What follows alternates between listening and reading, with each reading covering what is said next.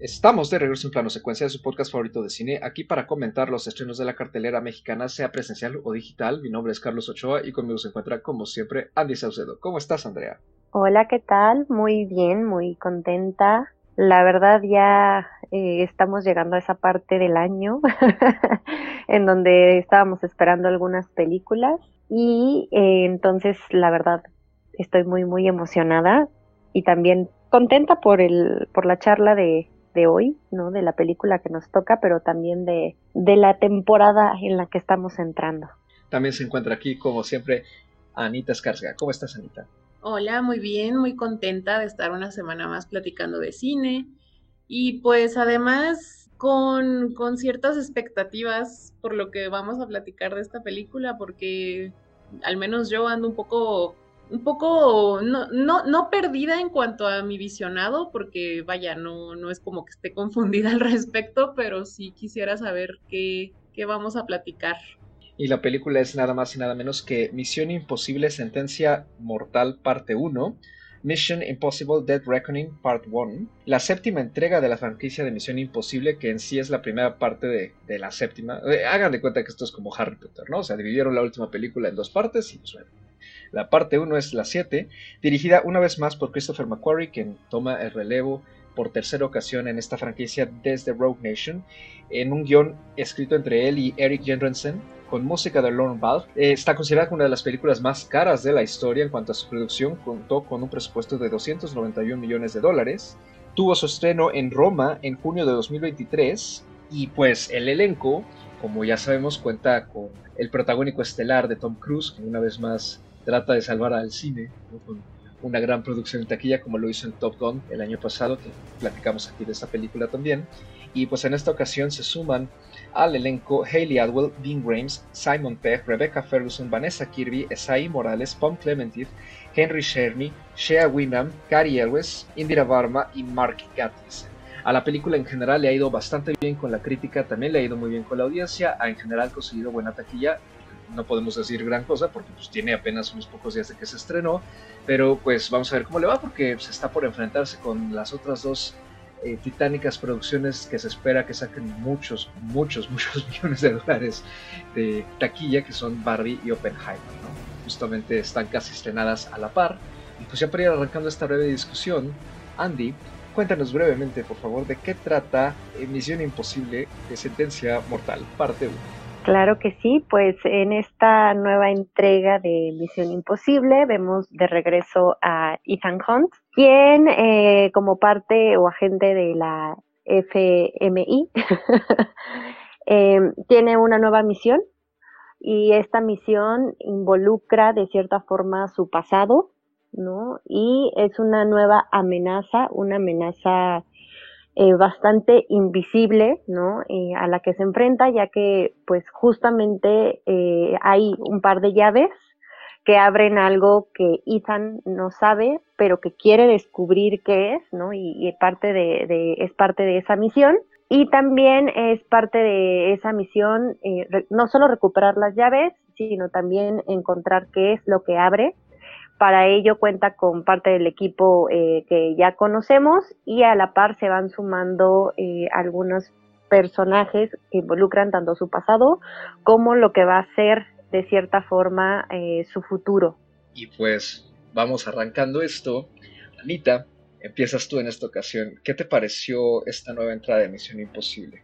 Pues a mí la película me gustó bastante, la disfruté muchísimo. Creo que cuando uno llega a ver las películas de Misión Imposible y en general los proyectos en los que está metido Tom Cruise, uno espera salir satisfecho, ¿no? Del, cine, uno espera que su, el boleto que pagó valga la pena y, y, siempre lo hace, ¿no? Siempre cumple con, con, lo que promete, que pues en este caso es muchísima acción, muchísimas escenas de acción, tiene una hechura impecable, no, no tiene nada que reprocharse en ese sentido. Tiene escenas de acción muy largas, pero pues muy bien hechas, muy bien manejadas y obviamente pues no podemos no mencionar todos los los stunts que hace Tom Cruise en las películas, ¿no? Que aquí obviamente no son la excepción y que se dejan ver muy bien en la pantalla, ¿no? aprovechan muchísimo el, el, hecho de que él sea quien hace sus propios stunts porque podemos verlo muy nítidamente en la, en la pantalla, ¿no? sus close-ups mientras está haciendo todas estas escenas. Entonces creo que en ese sentido la película vale mucho la pena. Es, vaya, para los que les gusta el género de acción, pues es muy cumplidora. Andy, ¿a ti qué te pareció la película? ¿Estás de acuerdo con Anita? La verdad sí, muy de acuerdo, ¿no? Tiene esta película aspectos bastante impecables, ¿no? En términos de una película de acción. Y además, yo soy una, bueno, no puedo decir que soy súper fan de Misión Imposible, pero sí soy una seguidora de las películas de Misión Imposible. A pesar de que la 1 y la 2 me costaron mucho trabajo, de hecho, hasta donde recuerdo, la 2 nunca la he visto completa. A partir de la tercera entrega, hasta este momento yo me subí al barco de Misión Imposible y la verdad es que para mí no es que tenga grandes expectativas, pero siempre me siempre he quedado muy a gusto con cada una de las entregas a su, a su manera de ser, ¿no? Entendiendo que había directores, bueno, hubo directores distintos, que las producciones e incluso eh, ciertos equipos pues cambiaron, ¿no? Estamos hablando de, de un par de décadas, ¿no? De, de Misión Imposible y también los equipos con los que se ha acompañado el personaje de Ethan Hunt, de este Tom Cruise, pues no, no, es, no son los mismos, ¿no? Aunque sí se mantienen eh, de, de, un momento para acá algunos personajes mucho más constantes que otros. Pero me gusta lo, lo que han hecho justamente en términos de, de crecer, ¿no? La acción, de crecer lo espectacular que es visualmente la película y de la forma que hace que se luzcan mucho los actores en la acción, ¿no? No es una película de James Bond, no es Rápidos y Furiosos, no es película tanto de espías, ¿no? Aunque sí, tiene como que su propia esencia y su propia forma y eso me, me agrada, se distingue de otras, eso, eso a, mí me, a mí me parece. Y se ha vuelto icónica a su, a su manera, ¿no? Con diferentes escenas, con la música, con Tom Cruise por lo que ha hecho Tom Cruise. O sea, mientras más grande se vuelve Tom Cruise, más arriesgado es lo que hace y eso es lo que sorprende, ¿no? Y es, yo creo que como profesional, en este caso Tom Cruise, que, no solo está como, el, como la cara de, de, de esta franquicia, sino que es más allá, ¿no? Es productor, él hace, él hace sus propias escenas de riesgo, tiene como mucha intervención incluso en los castings, en todo lo que se va a hacer, ¿no? Relacionado a la película. Se involucra demasiado, pues. Creo que es quitar toda esa parte que a mucha gente le molesta de su vida personal o de él y ver y valorar cómo ha manejado su carrera y hasta dónde ha llegado y lo que implica el hacer películas de acción como las que hace él, porque vaya, Misión Imposible no es lo único de acción que él ha hecho, ¿no? Tiene eh, a lo largo de su carrera diferentes películas que van sobre el género o incluso sobre la ciencia ficción. Y eh, a mí me gusta que, que, a lo mejor él se decantó mucho más por este lado porque es lo que más disfruta y porque es lo que eh, incluso él le gustó desarrollar, ¿no? Me gusta que está consciente de sus fortalezas y sabe hacer este tipo de películas, ¿no? Entonces yo llegué a ver Misión Imposible con, con eso en mente, ¿no? Y con que con lo que yo pienso que es Misión Imposible, ¿no? Es una película de acción, de alto presupuesto, con una calidad técnica y con una calidad eh, visual, ¿no? En, términos de la acción que estamos viendo y que busca siempre eh, ponerse retos para, para, crecer, ¿no? En términos de, ser espectacular. Y por eso valoro mucho eh, la experiencia de, verla, ¿no? y cómo se destaca ante otras producciones. Pues yo en general estoy de acuerdo también, o sea, creo que con el caso de las películas de Misión Imposible, creo que poco a poco la realidad de lo que implica la realización de estas ha rebasado lo que las mismas ofrecen, ¿no? En muchos sentidos.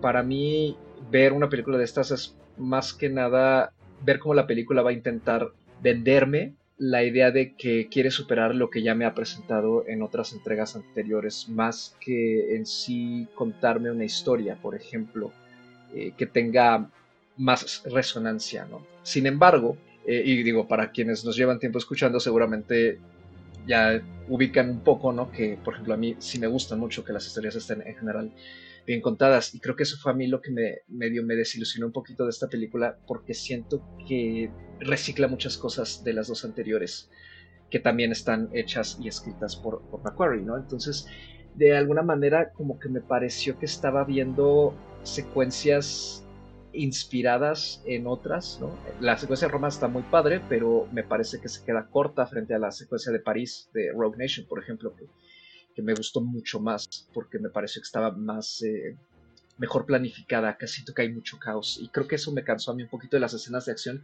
y me acordé mucho eh, de lo que tú comentaste, Anita, no me acuerdo si fue, corrígeme si me equivoco, creo que fue en, la, en Wakanda Forever, cuando hablamos de esa película, que dijiste que de repente algunas de las escenas de acción te parecía que duraban demasiado y que cansaban, a pesar que estaban muy padres. A mí me pasó eso con esta película un poquito. Creo que esa secuencia, la de Roma, eh, no tanto porque quizás más temprana, pero el tercer acto en el tren, a mí sí me pareció que era muy reiterativo, sobre todo la última parte.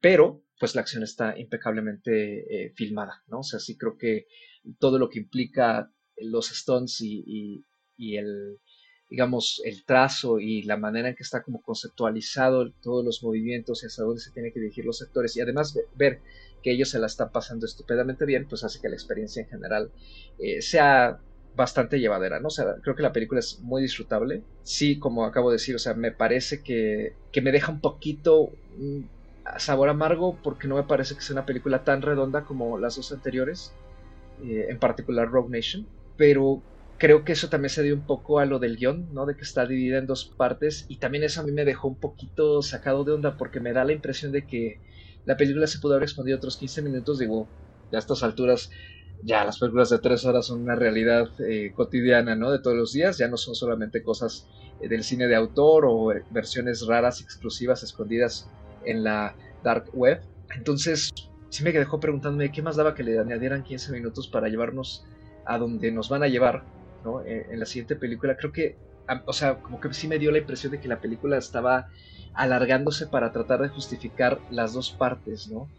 Y no lo sentí tanto como un cero muy, muy largo, como pasó con Across the Spider-Verse, ¿no? Que también la acabamos de comentar hace poquito. Pero creo que eso sí le juega un poquito en contra, ¿no? Porque la verdad es que creo que en términos de la trama no tiene mucha ciencia. Básicamente se están enfrentando a Ultron, ¿no? Es exactamente la misma trama que vimos con los Vengadores en el 2015. Y de alguna manera la película, más bien el guion se las arregla para complicar muchísimo su justificación este, de esta amenaza, ¿no? Y, la manera en cómo está presentada, ¿no? Creo que es un poquito confusa, pero me parece que es justo por eso, porque necesita que pues dure lo más que se pueda para poder justificar eh, la segunda parte, ¿no?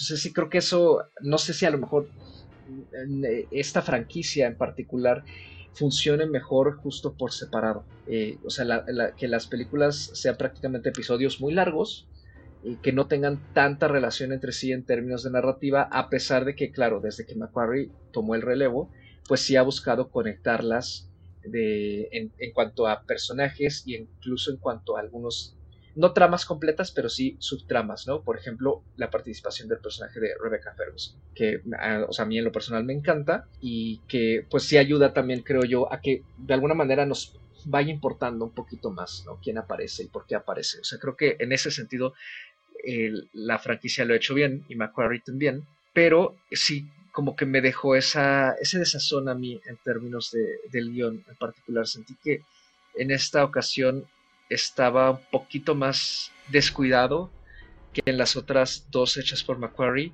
y que al su vez ese descuido ocasionaba que fuera un poquito confuso e incluso un poco ridículo.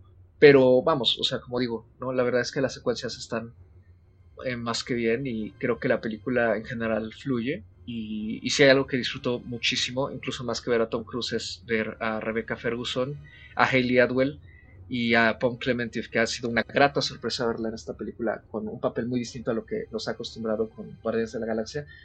Ver a tres actrices que se la están pasando tan bien en una película de acción, en la que parece ser como que se les dio mucha libertad para no solo disfrutar a sus personajes, sino también para hacer algo con ellos. Y ya tenía tiempo que yo no veía eso en una película de este tipo.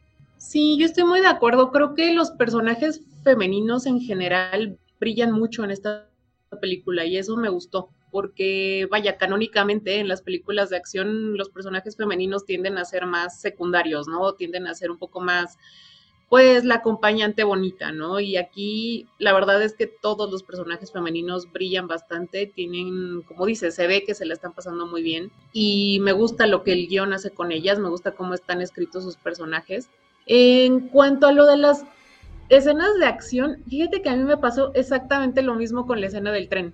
Llega, o sea, está muy padre, está muy espectacular, está muy bien hecha, brilla mucho también la, toda la secuencia, todas estas secuencias en el tren, pero me pasó lo mismo que a ti. De repente sentí que ya era demasiado la, duración de las secuencias y llega un punto en el que a mí me pasa que, comienzo como a disociarme, ¿no? Justo. La escena, ya duró tanto que te empieza, o sea, tu mismo cerebro se empieza como a distraer con otras cosas y ya de repente como que regresas y es como de, ah, sí, seguimos en el tren, ¿no? Entonces, ay, es que no sé, no sé si decir que eso le juega en contra o no, porque yo sé que hay mucha gente que sí disfruta muchísimo tanta sobreexposición y tanta sobreestimulación en este tipo de escenas. Sé que hay gente que, vaya, por eso les gusta el cine de acción, ¿no? Precisamente por las escenas de acción y cuanto más largas y explosivas y espectaculares sean, pues mejor, ¿no? Entonces, no sé si decir que eso le juega en contra, sé que a mí me pasa eso y a mí me pasa eso con, con las escenas de acción en general cuando son muy largas, ¿no? Entonces, sí es curioso ese fenómeno.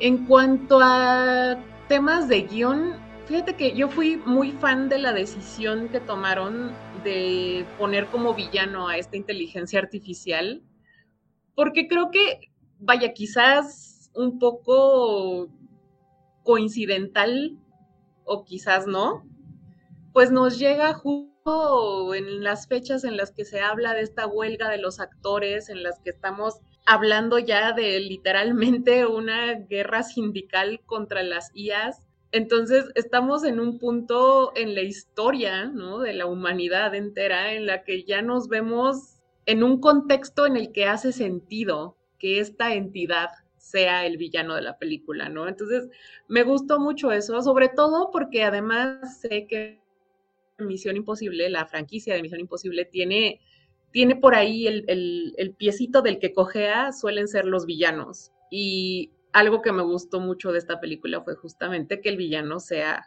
esta entidad, esta inteligencia artificial, que además me parece que está bastante bien planteada. Entonces creo que está muy ad hoc con los momentos postapocalípticos en los que estamos viviendo en la actualidad. Eso me gustó. Sí, a mí también me gustó el tema de la decisión de quién va a ser el villano o de qué era lo que a lo que se tenían que enfrentar ahora, ¿no? Y creo que les da también eh, mucha eh, puerta abierta para hacer justo lo que vemos en la película, ¿no? Tener un montón de escenas de acción porque están luchando con algo, ¿no? que es un poquito predictivo, ¿no? Que, sabe más o menos, que ya hizo cálculos de lo que podría pasar.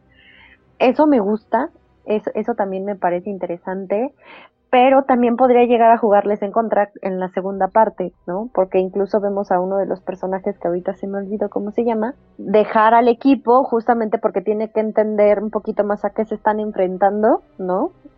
Porque al tener este tipo de, de ente, ¿no? La tecnología puede jugarles en contra, como pasa en la película, ¿no? Las, cosas de, de, tecnología pueden ser intervenidas con mayor facilidad que todo lo análogo. Creo que son decisiones que se tienen que tomar con mucho cuidado, justamente porque pueden afectar la trama también de manera negativa al momento de que ellos mismos se puedan perder eh, en ciertos aspectos.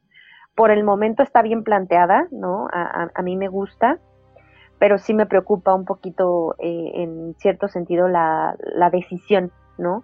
Y sobre todo porque si bien las películas de acción tienen ciertos elementos que de repente parecieran poco creíbles porque suelen ser muy exageradas, no al estilo Rápidos y Furiosos, la verdad es que ellos sí me pierden completamente en, esos aspectos de, que un coche va a detener un tren o un tráiler o cosas así, o, que un coche baja un helicóptero y lo destruye, se me hace demasiado, ¿no? O sea, que jueguen conmigo, con, mi credibilidad de, de esa manera. Creo que uno de los puntos favorables de Misión Imposible es que mantienen la acción hasta un punto límite de lo creíble la verdad es que en el caso de Misión Imposible, al menos en esta película, sí noté un poquito más, ¿no? Que había este tipo de escenas en donde jugaban, eh, pues, con, la credibilidad, ¿no? Hasta cierto punto, sobre todo la parte de la persecución en Roma y la parte de la persecución, bueno, de, de, la escena del tren, ¿no? De toda esa secuencia. Bueno, llegan momentos que, que parecieran no tan, tan creíbles. A mí me gusta que se mantienen, y yo, más que la escena del tren que mencionan ustedes, a mí la que me costó un poco fue la de Roma. Siento que esa escena fue demasiado larga, que no me aportó mucho en realidad, ¿no? Más que pues el reírme un par de veces a lo mejor, pero no, no entendí siquiera, o sea, sí entendí por qué llegaron a Roma, pero en realidad en Roma no pasaba nada, todo iba hacia Venecia. Entonces, esa, esa escena en general mm, se me hizo tiempo consumido que pudo haberse empleado para desarrollar mejor a los personajes. Me gustan mucho los personajes femeninos. Desde que entró el personaje de Rebecca Ferguson como Ilsa Faust, me encantó. Es un personaje que me pareció maravilloso, ¿no? desde que ella llegó, porque era un personaje muy enigmático. En estas últimas películas la hemos conocido un poco más y eso me gusta. Pero estos nuevos personajes que entran, lo que me conflictúa un poco es que les faltó desarrollo, les faltó eh, justamente ver un poco más de, ellos. Están, se roban muchísimo la cámara, eso me encanta. Me encanta el peso que les dieron, que es casi igual o mayor que el que tiene Tom Cruise en número de escenas de acción. Lucen muchísimo, y eso también habla de cómo las mujeres pueden soportar, ¿no? En este caso, en sus hombros, una película de acción, justificando los personajes, porque los personajes tienen justificación, lo que no tienen es profundidad, ¿no? En términos de desarrollo.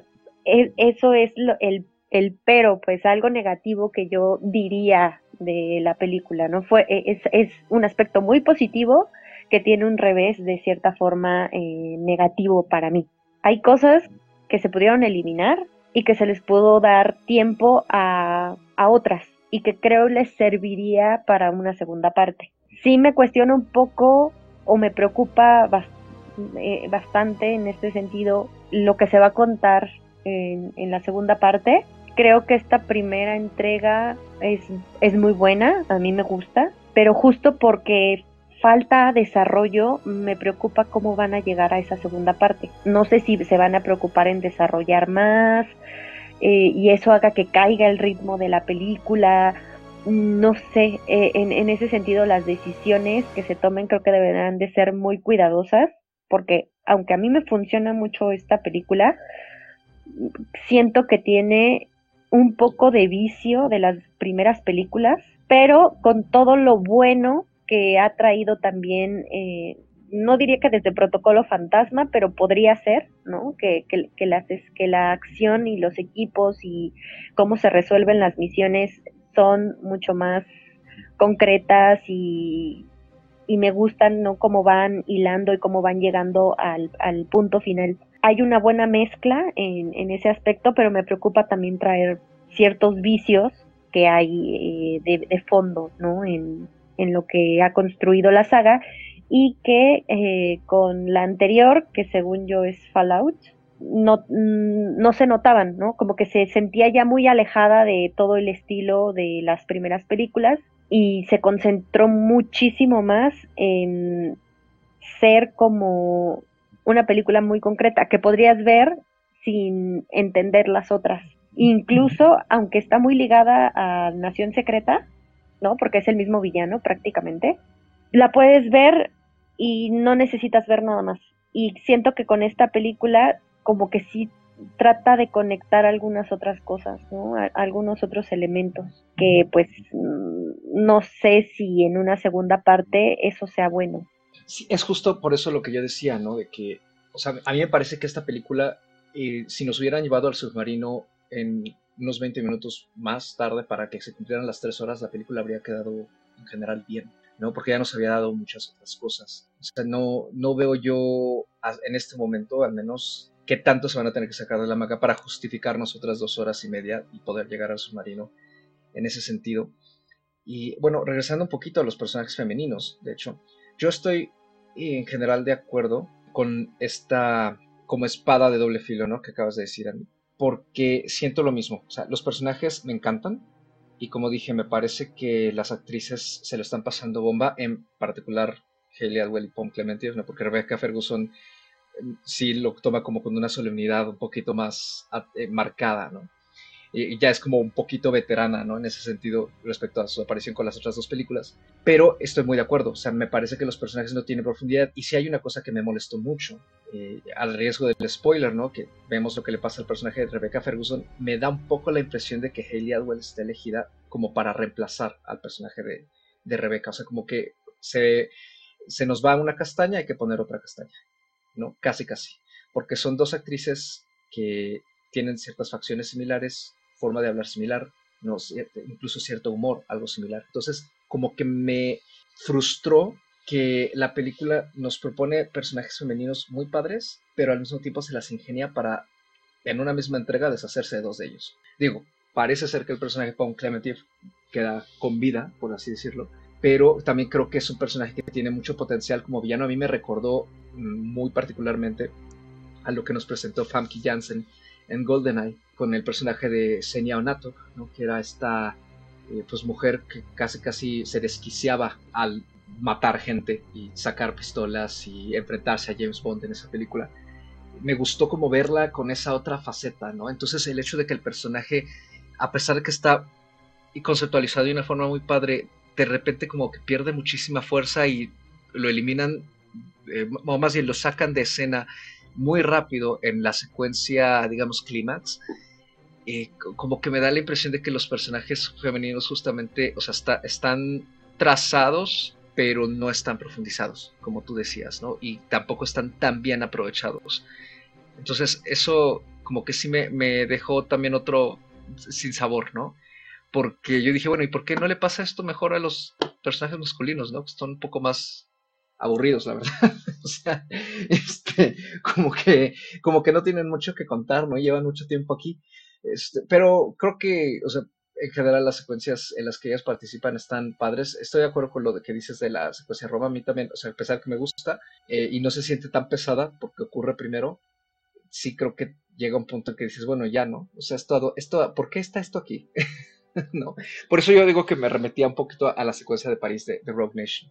Eh, pues, solo que en esa película sí hay un propósito muy particular para esa secuencia en general, que es cuando conocemos al personaje de Ilsa, justamente. Y a partir de esto, ¿no? De los personajes femeninos, yéndome de nuevo al guion, eh, a mí sí me...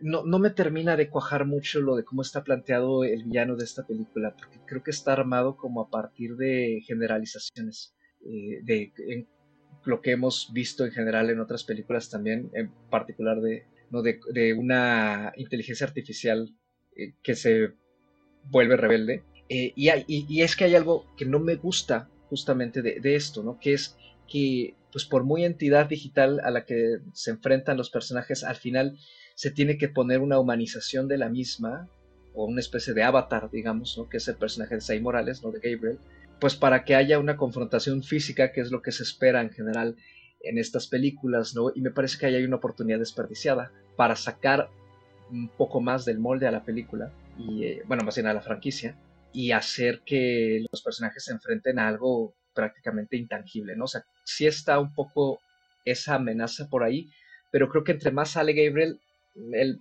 en sí como que esa villanía se pierde un poco, ¿no? Además me parece que el personaje de Gabriel, ¿no? Y la actuación de, de Morales está un poco medio de telenovela, entonces no me termina mucho de gustar cómo está llevado en ese sentido el, digamos, el, lado oscuro, ¿no? El, lado de los villanos.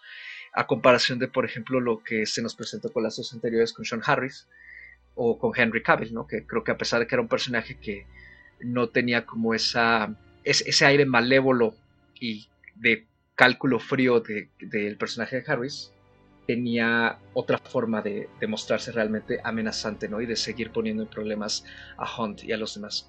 Y, o sea, creo que al final, eh, digo, como tú decías, ¿no, Anita? Cuando uno ve una película de este tipo, ¿no? Y de esta franquicia, o sea, generalmente se va por la acción, ¿no? Eh, y me parece que desde Rogue Nation, también desde Ghost Protocol, pero desde la quinta película, este esfuerzo que se ha hecho como por darle más profundidad a los personajes, en general es para bien, que es trazar mejor las relaciones entre ellos, que se vea que pues no son solamente colegas de ocasión, sino que así hay una amistad de por medio, que sí están pasando los años entre ellos y que se haga un poco este énfasis. Pero al mismo tiempo me parece que de repente se lleva un poquito más allá y nos quiere meter ya como un desarrollo que a mí me sobra o, ya sea porque, porque realmente me sobra o porque está metido como con cierto calzador, ¿no? Que es, por ejemplo, aquí esta especie de retcon que nos intentan hacer sobre que Gabriel es un personaje del pasado de, Ethan Hunt. Este tipo de cosas a mí la verdad es que me, quitan como mucho la, credibilidad, ¿no? Como tú decías, Andy, ¿no? Porque, o sea, habiendo visto las películas anteriores, ¿no? Dices, pues claro que no, o sea, esto está sacado de la manga para ahorita, ¿no? Y, y como que eso también a, mí en lo personal me desconecta mucho de que me importen los personajes, ¿no? Porque creo que están boceteados justamente pues, para el momento, no, no de un poco más atrás. Y ya con esto último, en general el personaje de, de Ethan me cuesta mucho trabajo verlo como ser humano, a pesar de que cada vez está más humanizado, porque creo que sí al final se termina volviendo más una amalgama de lo que estamos esperando que Tom Cruise haga, ¿no? En términos de stunts, más que un personaje en sí, ¿no? Creo que es un personaje que no tiene apuestas. Y también creo que eso puede hacer que la película, ya a estas alturas, ¿no? Quien ha seguido la franquicia a lo mejor, pues de repente digas, por eso me pesa la escena del tren, ¿no? Porque dices, no le va a pasar nada. ¿Por qué lo alargan tanto si no le va a pasar absolutamente nada? Y creo que sí, o sea, a, pesar que las escenas están muy padres, yo nunca siento un peligro real. Al menos con el personaje de Hunt. Lo siento más con los personajes secundarios y e irónicamente eso hace que me termine preocupando más por ellos que por el propio Hunt, que es como que pues, a este jamás le va a pasar, nunca nada. Esas son algunas como, yo no diría que son fallas, más bien son como eh, las repercusiones que tiene la franquicia desde cómo está conceptualizada desde un inicio y cómo ha ido cambiando y evolucionando y que a, la par de que ha, digamos, corregido y mejorado ciertos aspectos, de alguna manera sigue habiendo cositas por ahí que de repente pues pueden dejar a algunas personas como a mí poquito insatisfechas, ¿no? De vez en cuando, ¿no? O sea, también depende de la película. Por ejemplo, yo no noté estas cosas con las dos anteriores, pero sí lo noto mucho con esta porque creo que a pesar de que tiene buenas secuencias de acción y, largas, además, sí tiene un énfasis muy marcado en la exposición en estarnos presentando muchas secuencias de charla y de charla y de charla.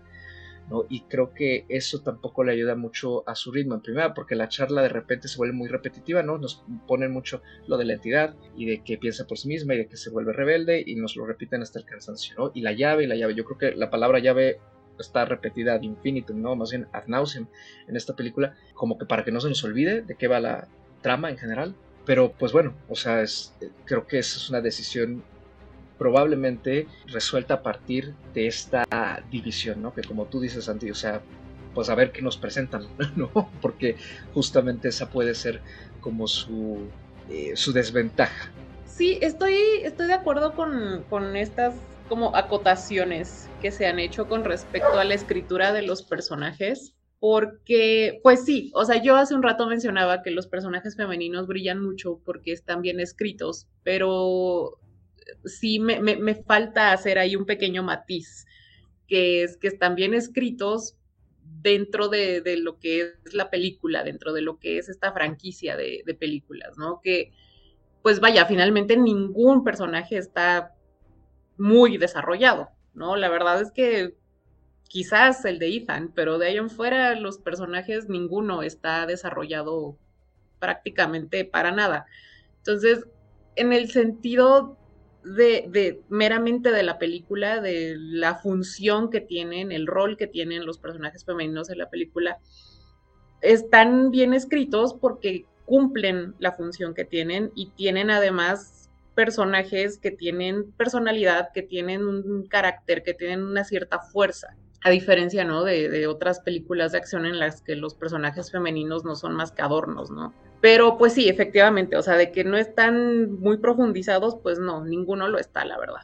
Y en cuanto al personaje de Gabriel, híjole, a mí me sobra bastante. Yo hablaba hace un rato de que me gusta mucho el villano refiriéndome a la entidad, ¿no? Me gusta mucho toda la onda de la entidad, pero ahí sí siento que les faltó una mejor manera de crear estas confrontaciones físicas que tiene que tener la película. Entonces, por eso tenían que poner una persona ahí, ¿no? O sea, tiene que haber alguien que los persiga, tiene que haber alguien que les dispare, alguien que pelee con ellos.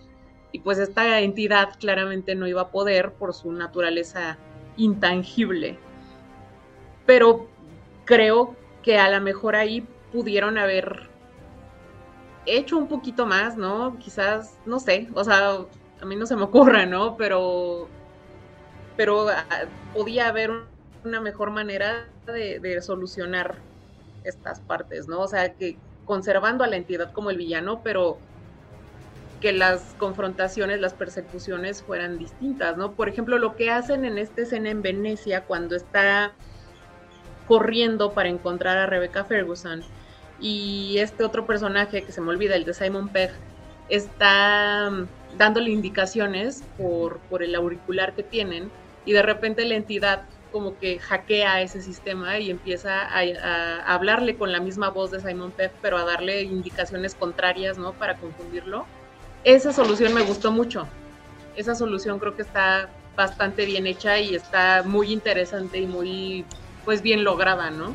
Pero, bueno, claramente necesitaban tener más confrontaciones físicas, más persecuciones, etcétera. Entonces, pues, supongo que el personaje de Gabriel ahí, pues, esa es su función pero en sí el personaje me sobra, me sobra mucho. Estoy de acuerdo, creo que sí tiene eh, ciertas cositas que se tienen que cuidar.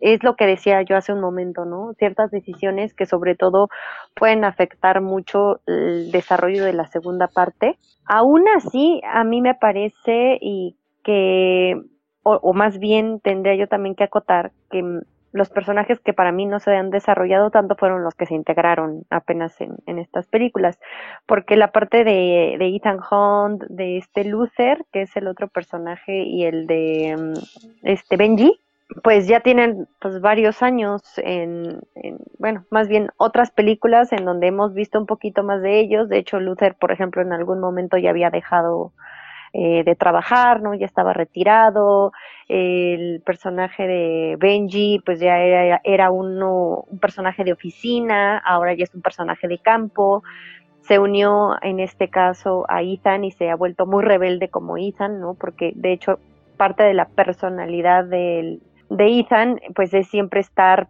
perseguido o siempre ser perseguido por la misma FMI, ¿no? Siempre todo el tiempo eh, en algún momento se vuelve el blanco y siempre está esta indicación de que si tú o tu equipo son descubiertos o si tú o tu equipo están en riesgo, pues, pues nosotros nos deslindamos de ti y no sabemos quién eres, ¿no?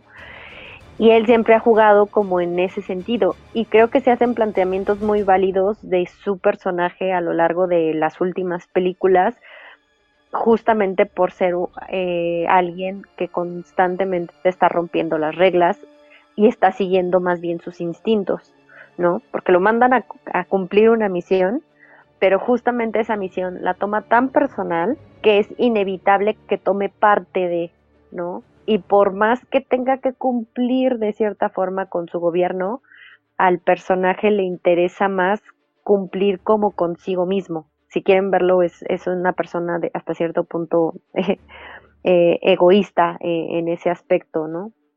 Y el personaje de Ilsa se había unido como en parte interés romántico y como parte de esta rebeldía, ¿no? Porque Ilsa Faust también es, es otra gente que navegaba siempre por, por estos terrenos en donde era desconocida para su agencia y de repente ya estaba otra vez involucrada en problemas, ¿no?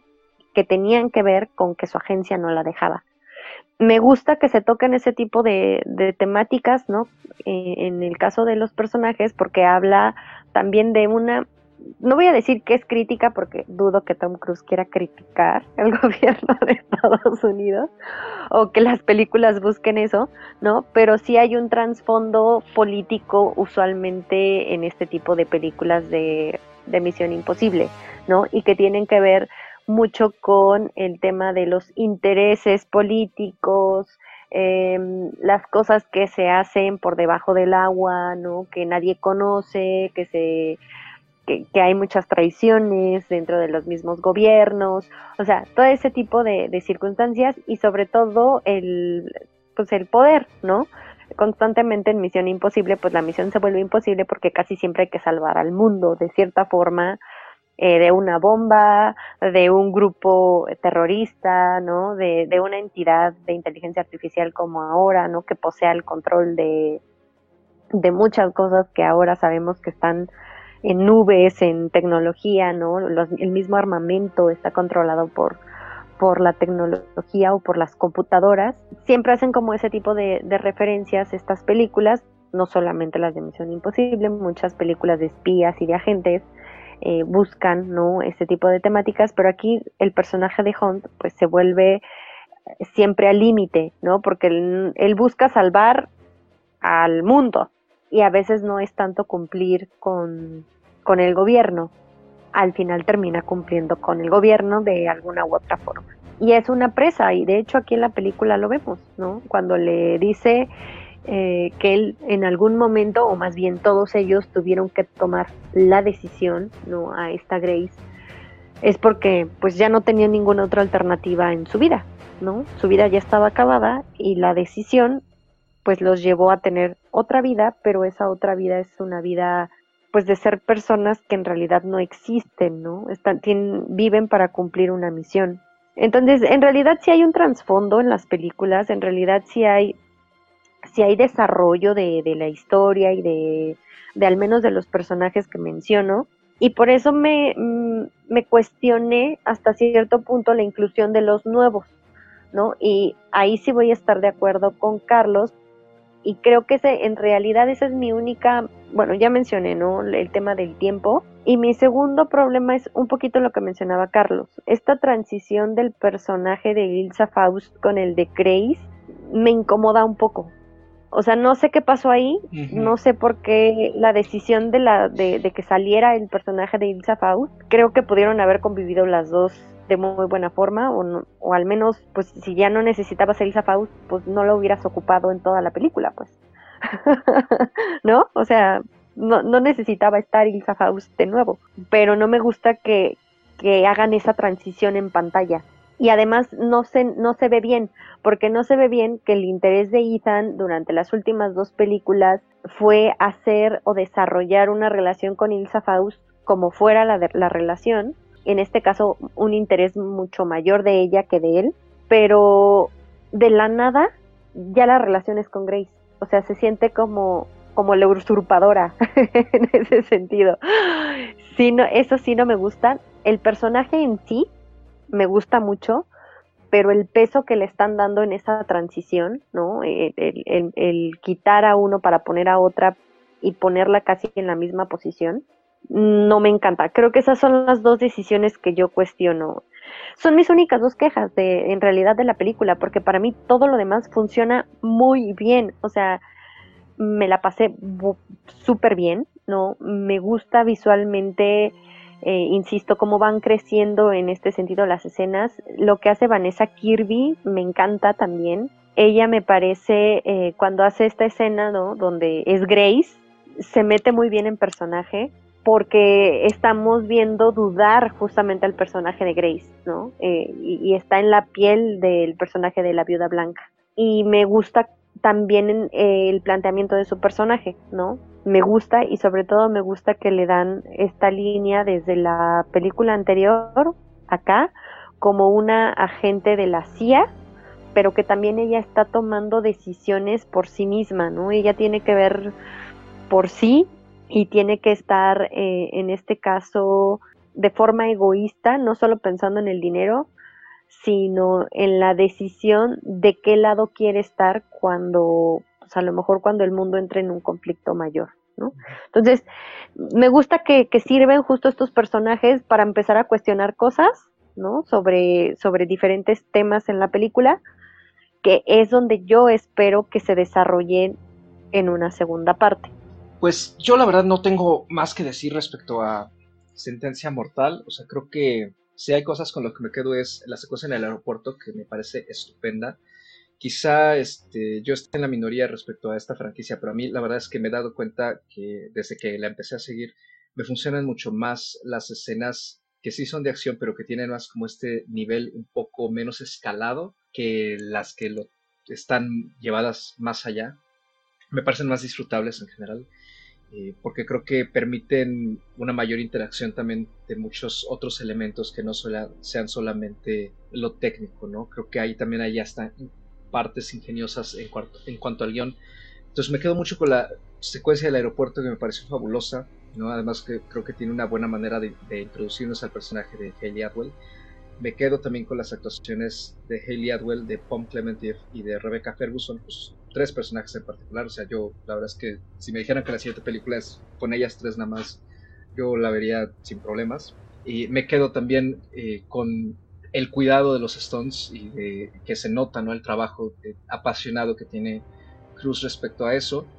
Eh, no me quedo con lo que tú acabas de comentar, Andy, sobre justo esta transición, ¿no? De, del personaje de Grace. Eh, sí, yo estoy completamente de acuerdo. También a eso me refería. Creo que hay lo, definiste eh, de una forma, creo yo, acertada. Hay algo incómodo ahí, se siente incómodo eso. Deja una sensación extraña, pero pues, o sea, fuera de eso, digo, lo que, lo que he comentado, ¿no? Que a mí sí me parece que algunas cosas no están muy claras respecto a cómo está construido el guion y en particular al lado villanesco, ¿no? De, la historia.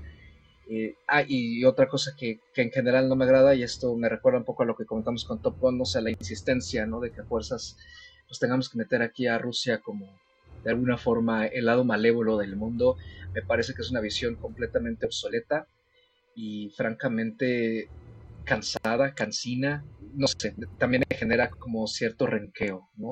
En, general, y, eso me lo pone desde la primera escena, entonces, eh, y, como última acotación, la primera escena, no sé, me parece muy interesante, eh, porque hay otras películas que han hecho esto, eh, en muchos géneros, o sea, aquí creo que así no importa, eh, pero esta mm, decisión del guion de que la audiencia desde el minuto uno sabemos dónde está eh, lo que abren las llaves, qué es lo que abren las llaves, que el resto de los personajes no lo sepa durante toda la película, me intriga bastante. Creo que es una decisión audaz, atrevida.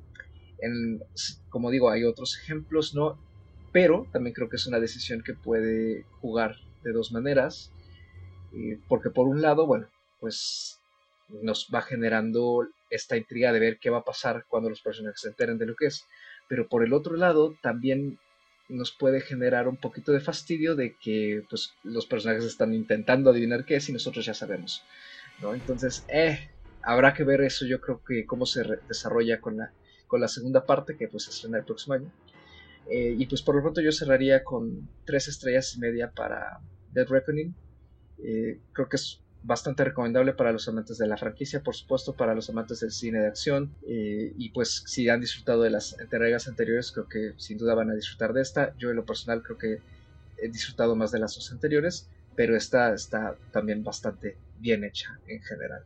Entonces, pues sí, tres estrellas y media para esta séptima entrega de Misión Imposible. Yo, ahorita que, ahorita que los dos lo mencionaron, sí, lo, lo, pensé, no lo había pensado como tal, pero ahorita que lo están mencionando me, quedo mucho con eso.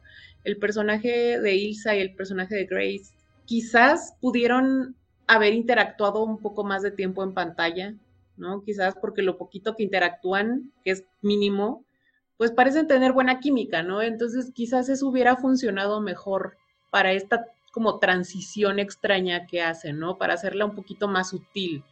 Porque sí, yo estoy, yo estoy con ustedes, la transición se siente más como un reemplazo vil, ¿no? Entonces, sí, creo que ahí, ahí hay un algo, hay un algo que, que, brinca, ¿no? Pero bueno, en general yo estoy pues bastante contenta, bastante satisfecha con lo que vi. Yo cierro con cuatro estrellas. Creo que es una película que tiene muchísimo valor, ¿no? Y tiene mucho valor para los amantes del cine de acción. Mm, pues no, tampoco tengo mucho más que decir al respecto, pues la recomiendo bastante, ¿no? Yo creo que esta es una de esas películas que se pueden recomendar a cualquier persona, ¿no? Entonces, creo que es, es como dije en un principio, es una película muy cumplidora con lo que promete. De acuerdo, la verdad es que se recomienda ampliamente. Eh, como dice Carlos, ahorita ya las películas de tres horas ya no se quejen, por favor, se echan maratones en Netflix o en las plataformas de series completas a veces.